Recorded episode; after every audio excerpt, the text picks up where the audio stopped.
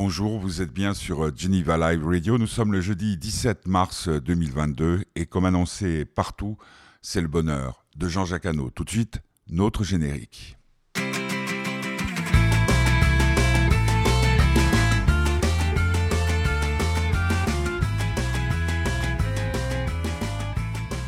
Difficile, voire impossible ces derniers jours d'ouvrir un poste de télévision ou de radio euh, ou peut-être ouvrir un journal aussi sans tomber sur Jean-Jacques Hano qui vient de sortir hier un peu partout euh, sur le continent un film qui s'intitule Notre-Dame brûle qui raconte ce qui s'est passé justement pour cet édifice que le monde entier envie à la France. Euh, reconstitution, fiction, non, c'est les faits tels qu'ils se sont passés. C'est un film splendide, magnifique, époustouflant, à voir absolument dans les meilleures conditions qui soient, c'est-à-dire dans des salles équipées pour pouvoir, c'est, je crois que ça s'appelle l'IMAX ou l'IMAX, je ne sais pas. Mais c'est en tout cas remarquable. J'ai rencontré euh, Jean-Jacques Hano euh, le 24 euh, février 2022 à Genève. Euh, d'ici là, vous allez pouvoir écouter un peu de musique. Alors j'ai cherché pour illustrer euh, Notre-Dame brûle euh, des, des, chansons qui pourraient coller. J'en ai vu une immédiatement, c'est Belle, extrait de la comédie musicale Notre-Dame de Paris. Vous écoutez Geneva Live Radio, c'est le bonheur de Jean-Jacques Hano en ce jeudi 17 mars 2022. qu'on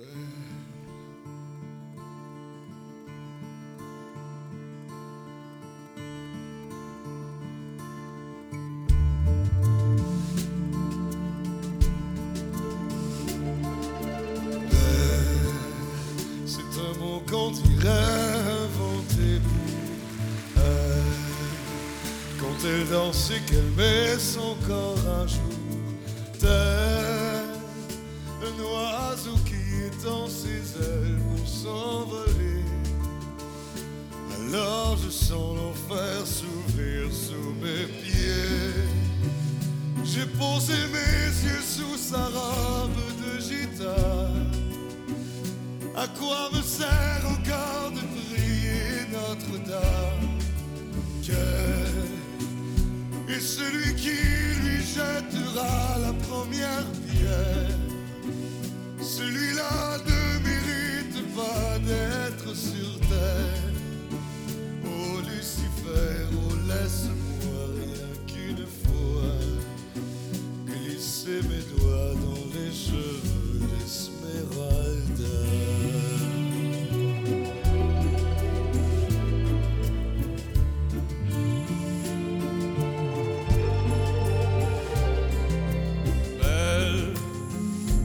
diable qui s'est incarné en elle. Pour détourner mes yeux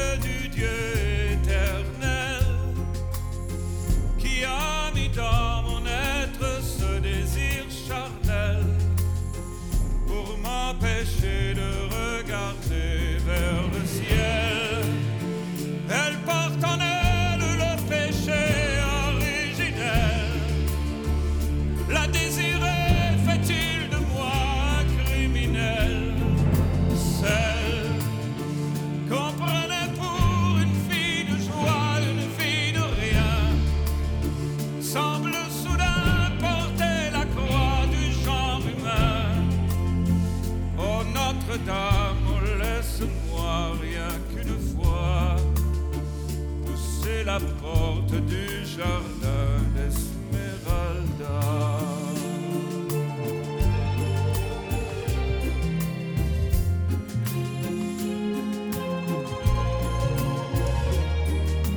Belle, malgré ses grands yeux noirs qui vous ensorcellent demoiselle serait-elle encore pucelle Quand ses mouvements me font voir mon émerveil Sous son jupon aux couleurs de l'arc-en-ciel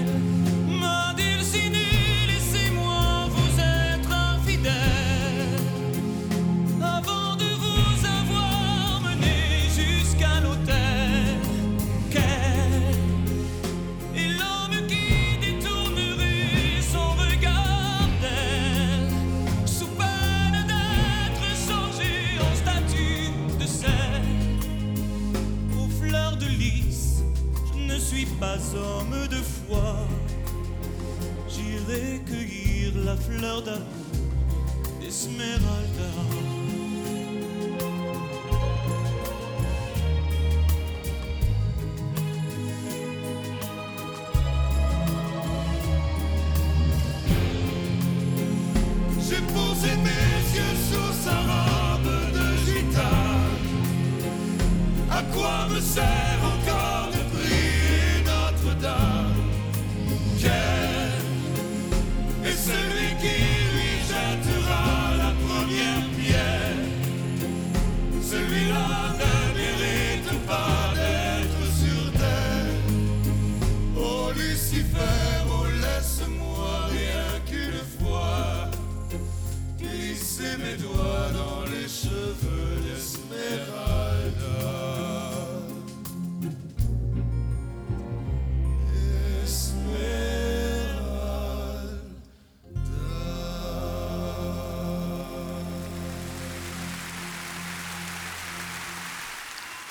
Belle, extrait de la comédie musicale Notre-Dame de Paris. Oui, Notre-Dame euh, brûle, le nouveau film de Jean-Jacques Hano est sur vos écrans depuis hier.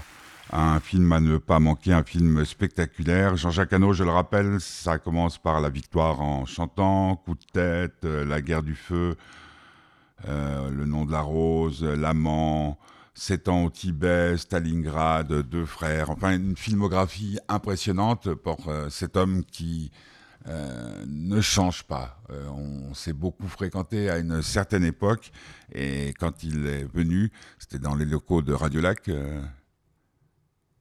Radio chère à mon cœur pendant plus de 23 ans avant de jeter comme un malpropre. Euh, C'était un, moment très émouvant pour moi parce que il me regarde, il me regarde, il me regarde et, et euh, je sens une sorte de d'hésitation et en fait il, il y a juste un élément que j'ai oublié c'est que depuis notre dernière rencontre j'avais perdu plus de 60 kilos et donc Jean-Jacques Hano venait euh, à Genève pour parler de ce film euh, qui s'appelle Notre-Dame brûle, qu'il ne faut pas manquer. Donc vous allez entendre l'interview que nous avons réalisée euh, le lendemain euh, du début de la guerre en Ukraine, ce qui explique que le ton et le fait qu'on n'en parle pas sans arrêt. Jean-Jacques Hano, au micro de votre serviteur sur Geneva Live Radio, dans son bonheur sur Geneva Live Radio, avec le soutien, il faut jamais l'oublier, de l'association Fête du Bonheur. Jean-Jacques Hano. Ça fait des années qu'on ne s'est pas vu. Mais oui. Il fut un temps où on se voyait très régulièrement. Et, et- et si, euh, je, je vous ai vu, enfin à l'époque on se tutoyait. Eh ben, Euh, je vous ai vu euh, devant l'hôtel Tiffany un jour Ah à oui. Genève. Oui, oui, oui, absolument. J'ai pas osé vous déranger parce que Mais écoutez, je dois vous avouer que je suis heureux d'être ici, j'adore la Suisse. Et je, je me sens bien parce que c'est comme mon pays, mais c'est mieux organisé. Et, et c'est. Vous voyez, je viens de traverser la rue. Euh, j'ai fait hyper attention, il y avait un motard qui arrivait, donc je me suis arrêté parce que j'étais sur le passage clouté, mais j'ai pensé qu'il allait m'écraser. Ben, pas du tout, il s'est arrêté. Mais à Paris, ben non, c'est- un passage clouté et c'est au rouge, il, il- il vous renverse. Donc si vous voulez, c'est un bonheur d'être dans un pays où les gens respectent la règle des autres. Euh, je me suis posé la question de savoir si vous aviez été voir la, la cathédrale Saint-Pierre, Je ne suis pas allé aujourd'hui, mais vous la connaissez. je la connais très bien. C'est Ouais. un- elle est Parce que je n'ai cessé de penser pendant tout le long de la projection du film à notre cathédrale. Si vous voulez, Notre-Dame de Paris euh, ressemble euh, beaucoup aux autres cathédrales. Elle a été une des toutes premières, comme vous savez, c'est euh, peut-être la deuxième cathédrale gothique, la première étant la cathédrale de Sens, qui c'est là où on a inventé le gothique. Euh, Notre-Dame euh, est comme la cathédrale de Sens en plus grand, parce qu'entre-temps, la ville de Paris avait dépassé la taille de la ville de Sens. Euh, c'est d'ailleurs pour ça que j'ai pu tourner certains plans de, supposés être à Notre-Dame dans la cathédrale de Sens. D'accord. Gros travail. Oui, très gros travail, mais c'est un travail, j'ai envie de dire, comme j'aime. C'est-à-dire que j'aime les très longues préparations, j'aime avoir totalement le film dans la tête, j'aime communiquer ce que j'ai dans la tête à tous mes techniciens, à, tous ces gens qui savent construire des décors, qui vont éclairer, aux acteurs. Euh, je prépare les acteurs longuement parce que là, ils devaient jouer des rôles de pompiers, par exemple, et c'est pas en quelques heures qu'on apprend le métier, le métier de pompier. Et le tournage s'est passé de manière incroyablement fluide. C'est un gros tournage avec beaucoup de moyens, mais ça s'est passé divinement.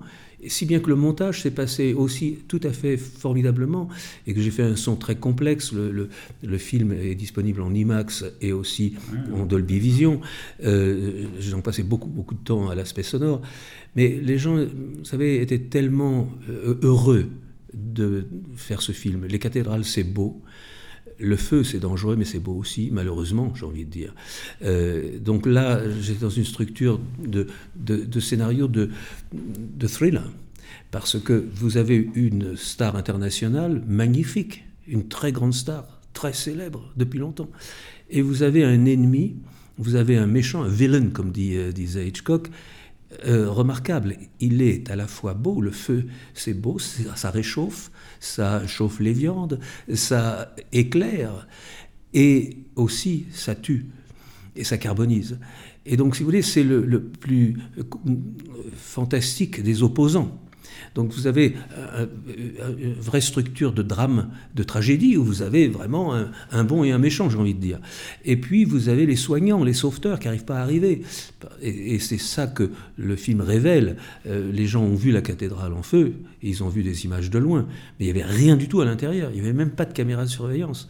Donc mon travail a été d'interviewer tous les gens qui ont participé, tous les pompiers, je crois que je les ai vus tous, peut-être sauf deux, ils étaient 400, je n'ai pas vu les 400, mais euh, beaucoup étaient à l'extérieur, très loin. Mais tous les membres des pompiers qui sont à l'image, ce ne sont pas les vrais pompiers, ce sont des acteurs. J'ai gardé leurs initiales, mais j'ai changé leur nom. Mais le film décrit à 95% des choses qui se sont véritablement passées, aussi invraisemblables soient-elles. Je n'aurais pas osé écrire un scénario aussi cocasse. C'est fou, si vous voulez. Ça mélange, c'est un mélange de, de, drame et de burlesque. C'est-à-dire que euh, on ne peut pas imaginer les, toutes les embûches qu'ont subi les pompiers. Les secours n'arrivaient pas à, parvenir, ils sont arrivés une heure après.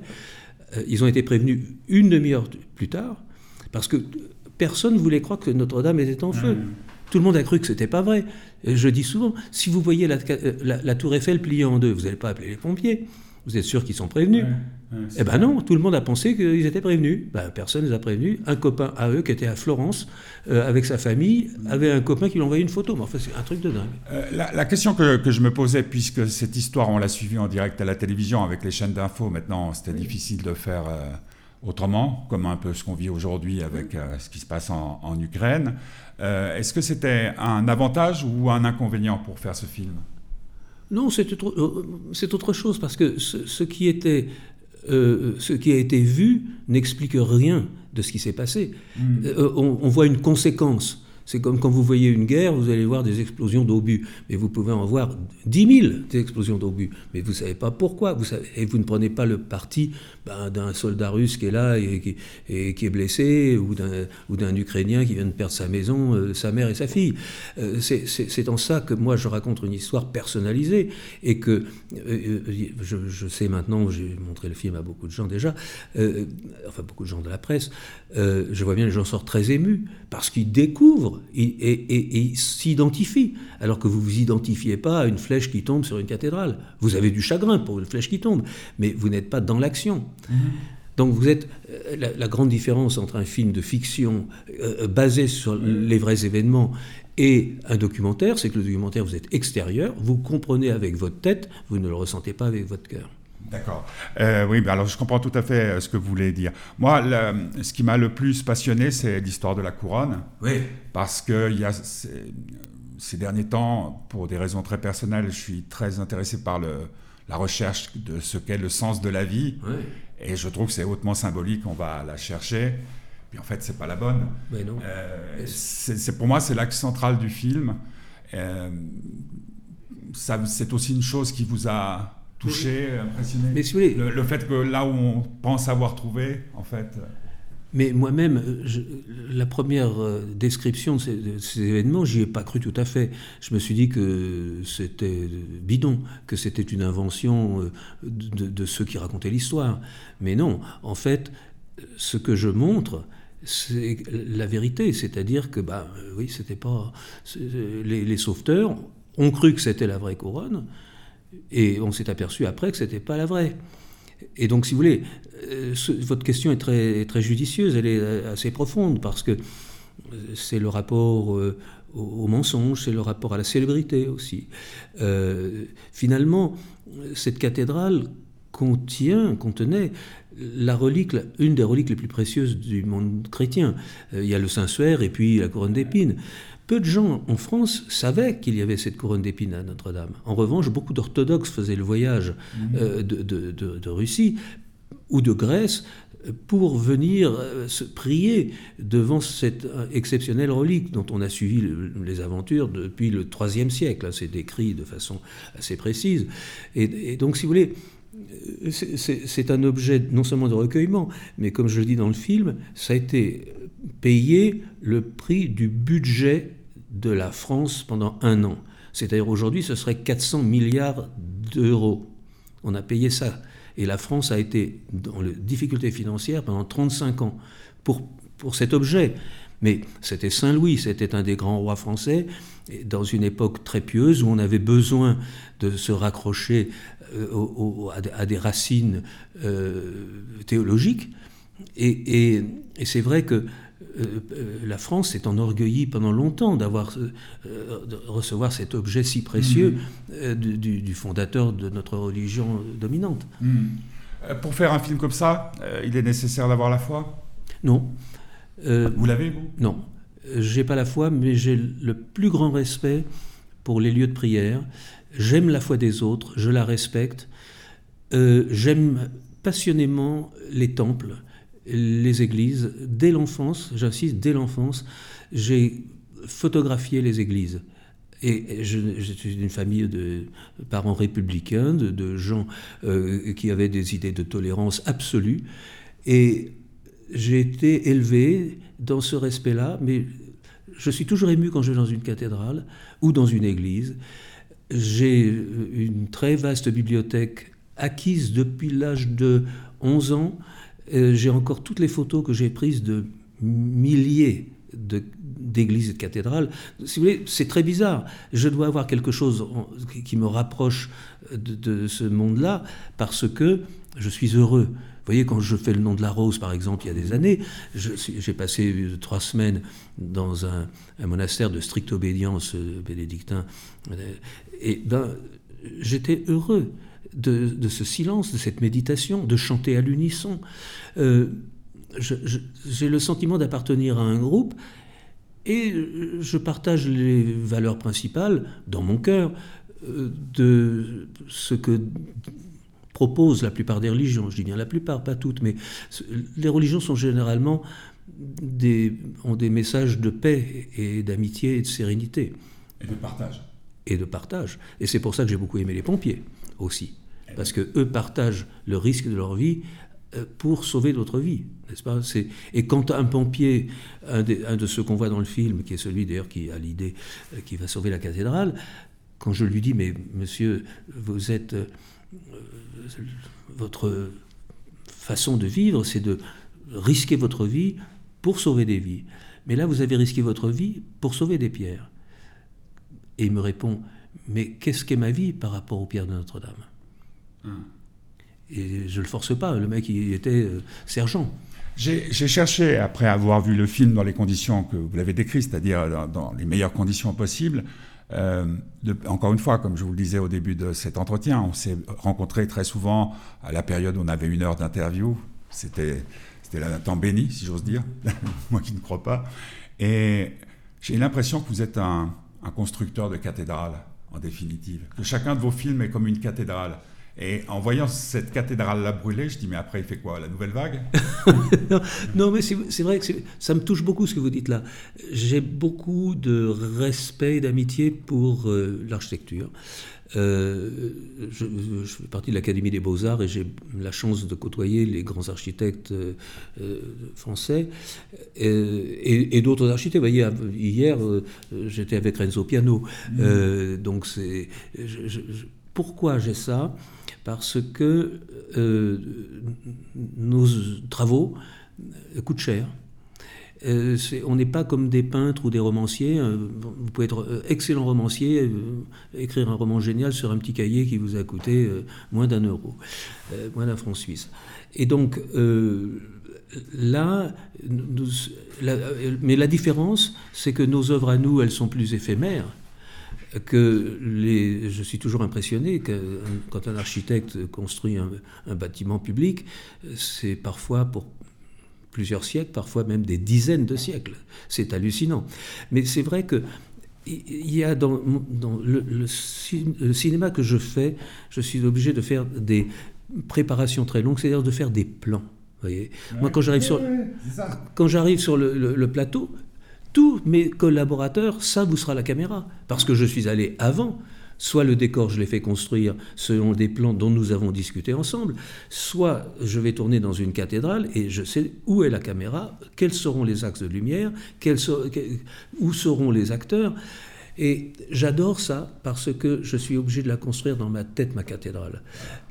Et après, dans, dans les nôtres Après, c'est un, après, le film vous appartient. Il n'est plus le mien. Jean-Jacques Hano, c'est son bonheur aujourd'hui sur Geneva Live Radio pour euh, Notre-Dame brûle, qui est sorti au cinéma hier, un film exceptionnel à voir au cinéma. Dans ce film, euh, il y a une euh, scène troublante. c'est les, les, croyants, on va dire, tous ceux qui aiment ce monument, qui sont réunis tout autour de lui à distance, tenus à distance par les pompiers, bien entendu, qui sont les véritables héros avec l'édifice de ce film et il chante euh, des chants. Et parmi ces chants, il y a Amazing Grace que les anglophones connaissent bien. Amazing Grace, j'ai trouvé une version de Sarah Brightman pour vous quitter. On se retrouve euh, dès lundi avec euh, Thierry Lhermitte pour son bonheur sur Geneva Live Radio. D'ici là, passez un bon week-end à l'écoute de Geneva Live Radio. Je vous rappelle que pour nous soutenir, la solution, c'est d'aller sur le site fête du bonheur.org et là, euh, on vous indique comment pouvoir faire un versement qui nous permettrait de continuer ou qui nous permettra de continuer cette magnifique aventure qui dure déjà depuis plusieurs années. Amazing Grace, Sarah Brightman, et n'oubliez pas, allez voir Notre Dame brûle au cinéma. À bientôt!